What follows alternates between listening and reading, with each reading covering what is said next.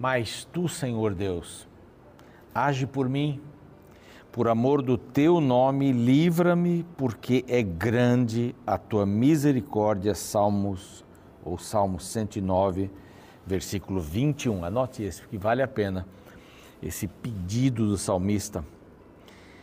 Senhor, age por mim, livra-me, porque é grande a tua misericórdia. Deus tem dois braços, né, duas mãos, mão da graça, mão da misericórdia. A mão da graça dá o que eu não mereço. A mão da misericórdia tira o que eu mereço. O que, que eu mereço?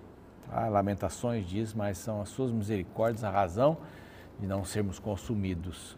A mão da misericórdia tira a destruição. Então, da liberdade.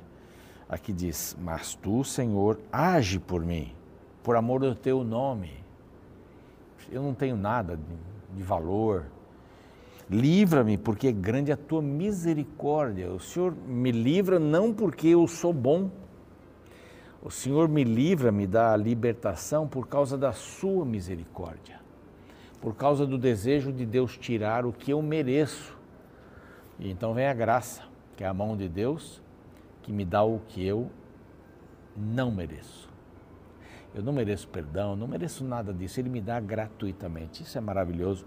Essa é a palavra de Deus e este aqui é o programa Reavivados por Sua Palavra.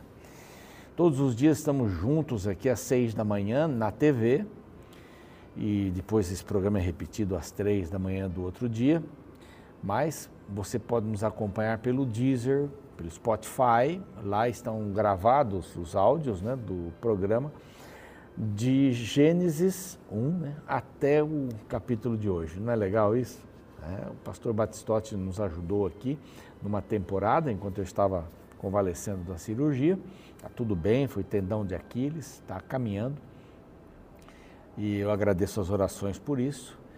Mas temos também o YouTube.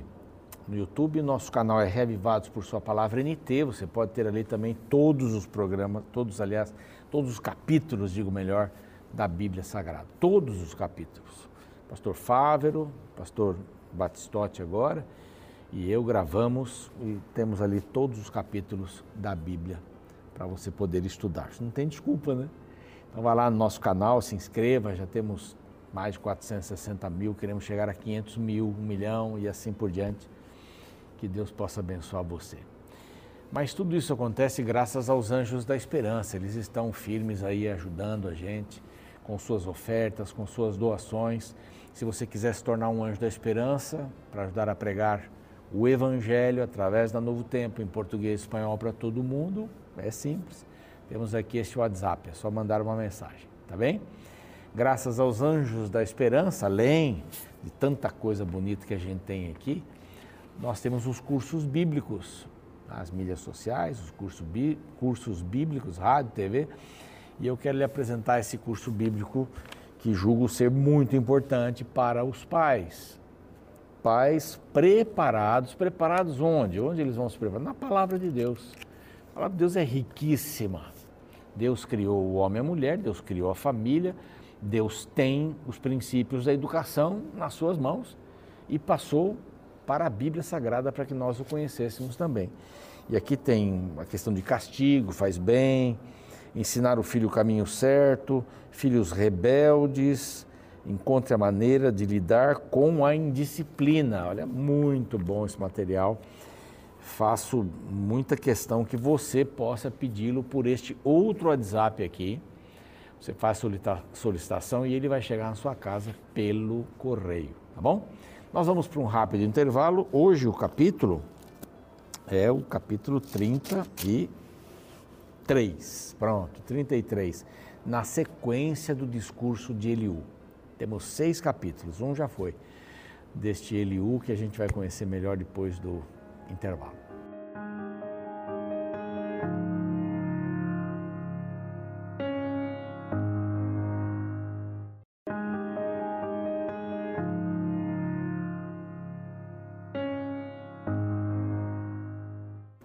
Muito bem, estamos de volta com o programa Reavivados por Sua Palavra, aqui da TV Novo Tempo. Uma alegria ter você com a gente.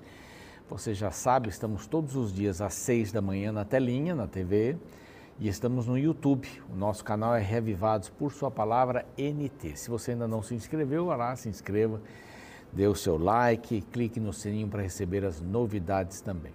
Ok? Vamos lá, capítulo 33 de Jó. São 42 capítulos, então estão faltando poucos para a gente começar o livro de Salmos. Eu estou muito ansioso porque eu gosto muito do livro de Salmos. Nós fizemos aí há uns dois anos mais, né? Dois anos e pouco é, passamos todos os salmos nas quartas-feiras, lá na minha comunidade, na Igreja Adventista do Morumbi, na Rua Humans 155. Está convidado aí. Todas as quartas a gente voltou agora a estudar os salmos também. Um salmo cada quarta-feira. É bem gostoso, passamos todos eles. São deliciosos os salmos, a gente aprende muito. Bom, estamos então em Jó. Capítulo passado, Eliú começa a falar, é o mais jovem e é o que parece que havia saído da faculdade de teologia, todo cheio de comentários, argumentos. Não estou depreciando, não, né? mas é assim mesmo, eu já fui também é, formando, né? E a gente sai assim com ímpeto de dar aquelas definições etc e tal. Depois a gente vai aprendendo que isso é importante, mas tem outras coisas importantes também, a prática e tal. Mas no capítulo 1 ele se apresenta, dá suas credenciais, de onde é, da família de Naor, né, da descendência de Abraão e tal, e isso daí parece dar um peso, e ele fica muito irado, e quatro vezes aparece a palavra, e ficou irado, e acendeu a ira, acendeu a ira, essa ira acesa, né? É bem prepotente ele a princípio aqui nesse início, né? A minha opinião, né? Me dê ouvidos, que eu vou falar agora, eu vou ser imparcial, eu estou sendo usado por Deus, estou sendo inspirado por Deus, né? estou indignado. Eu vou ser imparcial de novo aqui no final, não farei acepção de pessoas, né? Porque eu não sei lisonjear e tal um camada bem prepotente aqui, né? A gente pode até usar outras palavras, mas essa é mais elegante aqui para a gente em nosso programa. Agora ele vai começar a falar, não é? Ouve, pois, Jó, as minhas razões e dá ouvidos a todas as minhas palavras. Passo agora a falar, em minha boca fala língua, as minhas razões provam a sinceridade do meu coração e os meus lábios proferem o puro saber. É muita arrogância, né? Mas ele vai, vai dar umas pitadas boas aqui, ele vai é, mudar um pouco, mudar o discurso dos três colegas, né, os três amigos de Jó, que eram mais velhos do que ele, vai mudar um pouco o discurso. Aqui, uh, o discurso desses amigos, você se lembra, falava um pouco sobre punição, né? Pecou, Deus pune. Então, pecou, Deus traz o sofrimento. Algum problema na sua vida, você foi perverso, você mentiu, você está ali. O sofrimento, ele é punitivo. Então, a, a justiça de Deus se torna punitiva. Aqui, ele vai dar uma acrescentada em outro item, porque ele vai dizer que o sofrimento, que é usado por Deus, né, como ele pensa, e os outros também pensavam, o sofrimento que é usado por Deus, ele não é só punitivo, mas ele é preventivo. Então ele, ele coloca um elemento novo, só que é, isso é a cabeça dele, né? A gente não, não pode acreditar isso. Deus dá o sofrimento, a ideia é essa, Deus dá o sofrimento para você não pecar. Essa é a ideia dele aqui. Você vai lendo aqui nos versos, você vai vai, vai entender isso. O verso 5 ele diz assim, né? Uh, se podes contestar-me, dispõe bem as tuas razões perante mim e apresenta-te. Eu sou um camarada muito razoável. Se você quer me contestar, então, olha, apresente bem seus argumentos, porque os meus argumentos, em outras palavras, são imbatíveis. Mas ele tinha um equívoco também. Ele acrescentou um elemento do sofrimento, mas ambos estavam errados. O sofrimento, ele não é punitivo. Deus não dá o sofrimento para punir o homem pelos pecados que ele cometeu. Tira isso da cabeça. Isso é o diabo que põe na cabeça da gente. Né? Você fez isso, então a gente não diz assim, ah, o que, que eu fiz para merecer tal coisa? Não faz isso. Já ouviu gente fazer assim? Talvez você mesmo tenha feito, né? O que, que eu fiz para merecer? Eu já disse isso também.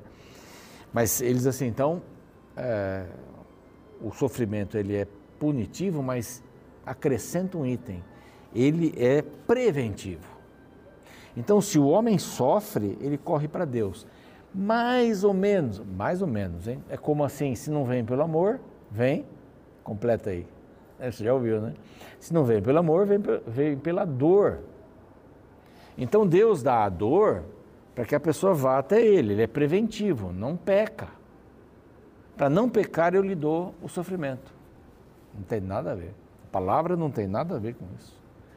Ele acrescenta esse elemento, um equívoco muito grande.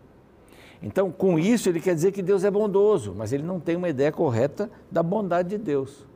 Olha, vejam como Deus é bondoso, ele está dizendo, né? É, não é só punitivo o sofrimento, também ele é preventivo para as pessoas não pecarem. Uau! Mas não, não cola isso, não, não tem razão de colar.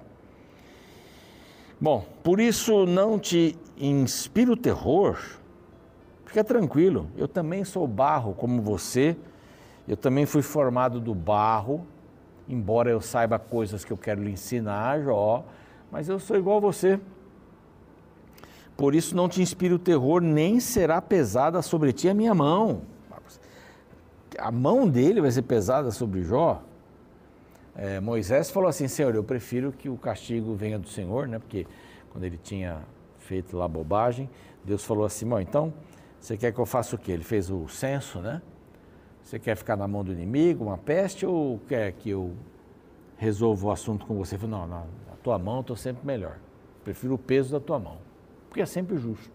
Agora vem um ser humano e diz para Jória, minha mão não vai ser pesada sobre você, eu vou lhe chamar a atenção exatamente do que você precisa. É, você falou assim, é o, é o que Eliú diz aqui no verso 8, né? Falaste perante mim, eu ouvi o som das tuas palavras e o que Jó tinha falado. Ele deu uma exageradazinha aqui.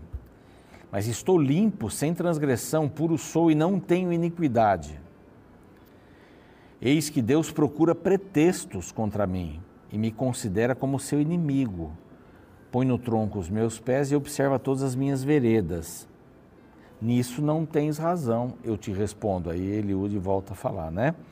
Ele começa a sua argumentação. Bom, não foi bem isso aqui, mas é, foi mais ou menos isso que Jó fala, ele dá uma exageradazinha aqui. Mas estou limpo sem transgressão. É, era a transgressão que ele estava sendo culpado pelos três amigos. Você cometeu alguma coisa para Deus lhe castigar. Você cometeu alguma coisa para passar por esse sofrimento. Então, o sofrimento é punição. Então, eu vou te explicar agora que não é só punição. Então Deus fala de duas maneiras, verso 14, em sonhos, verso 15, e um anjo fala pelos anjos e em sonhos, sonhos e visões da noite. Tá? Então são, são as duas maneiras que ele coloca aqui que, que um anjo, né, mediador e tal, mas ele tem um, um, um meio aqui que ele diz que uh, também no leito é castigado com dores, verso 19. Então quer dizer, por sonhos no leito ou visões da noite. Então você é castigado, castigado com sonhos, com dores. Como ele menciona lá que os ossos, parece que tinha um um, um torno, não, mas uma furadeira ali nos ossos dele, alguma coisa assim, né? a sua carne, você emagrece, seus ossos, né, ficam pele e osso, mais ou menos isso que ele está dizendo aqui no 21, 20, 22. E um anjo intercessor, um dos milhares, verso 23, para declarar ao homem o que lhe convém. Então Deus terá misericórdia dele e dirá ao anjo: redime-o, para que não desça a cova. Achei resgate. Então, assim, é muito simples. Deus vai falar com você de alguma maneira, viu, Jó? Mas você não pode falar isso, não. Você tem dito que Deus está procurando tirar sua vida, está procurando prejudicar você, está errado, porque Deus é maior do que o homem. Então, alguns conceitos aqui você vê que são bem, bem legais. Deus é maior do que o homem, ok. Só que o sofrimento, ele não é punitivo e nem preventivo. Senão Deus daria uma doença para todo mundo no mundo aqui, né? Uma doença para todo mundo. Ah, então aí a, a pandemia, né, Covid-19, ah, mas quantas pessoas se converteram? Não é? Aí Deus tem a cura. Ah, vem aqui na igreja que eu vou curar vocês. Aí todo mundo se converte. Deus não vai agir assim. Porque as pessoas têm que entender que Ele é, é uma pessoa que salva, através de Jesus agora, né, no Novo Testamento, mas também naquele tempo ele era uma pessoa. Ele apareceu várias vezes, através de Jesus. E que Deus queria se relacionar muito mais do que é, gostaria que alguém cumprisse um conjunto de regras. Cumpriu as regras? Maravilha. Você não tem punição e nem eu preciso fazer nada para prevenir. Se precisar prevenir, eu dou aí uma doença, um sofrimento, você não peca. Então esse era o erro de Eliú, um dos erros de Eliú. Mas ele diz que Deus é maior que todo homem, é isso mesmo, está certo. E no que ele colocou bem negativo aqui, ah, o que Jó pensava, bem negativo, né? Ah, você considera Deus como seu inimigo, Deus tem um pretexto, eu sou puro, não tenho iniquidade, mas Jó também tinha que aprender. E isso é a lição, é uma das lições. Não era um pecado, era o pecado, pecado original, ser pecador, não apenas cometer o ato de pecado. Então, é, é, são, são perguntas bem interessantes aqui, né, que, que, que ele faz, ou comentários bem interessantes, mas ele fala desse anjo mediador para o resgate, quer dizer, Deus é bondoso. Aqui ele, aqui ele, ele dá um ponto positivo, Deus é bondoso mesmo. Ele envia o anjo para tocar no coração. Então, em outras palavras, está dizendo assim: só falta o anjo tocar no seu coração agora, porque você está todo errado aí. Todo errado. Aí no final ele diz assim: Eis que tudo isso, verso 29, é obra de Deus, duas e três vezes para com o homem. Ele numera aqui, né?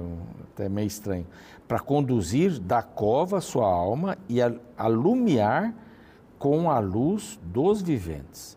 Então, assim, Deus usa tudo isso, Deus usa o sofrimento para disciplinar, para punir e como preventivo né, para disciplinar. Então, aqui está um, um eu. Nós não podemos ter essa visão de Deus, porque Deus não vai tratar dessa forma. É, você se casa por livre e espontânea vontade, a gente diz isso no sermão. Você não pode se casar porque a pessoa tem dinheiro, que tem pena da pessoa, porque não, é porque você ama a pessoa, está disposto a um sacrifício. Então Deus quer que as pessoas o amem também assim. Porque senão ele teria destruído Lúcifer na frente dos outros anjos. Aí todo mundo ia ficar com medo dele. Aí é medo mesmo. Aí é não é energizar, aí é realmente ter medo. Não é, é, é uma repulsa. Então Deus tem o interesse que você o conheça em espírito e em verdade, na verdade e o espírito da, da palavra. Ele quer que você conheça, que você se relacione com Ele. Hoje é com Cristo. E que você tenha a vida eterna através disso. Enfrentamos pecados, tentações? Muitas. E o que, que Ele quer? Ele quer que a gente entenda a palavra e a dependência dele.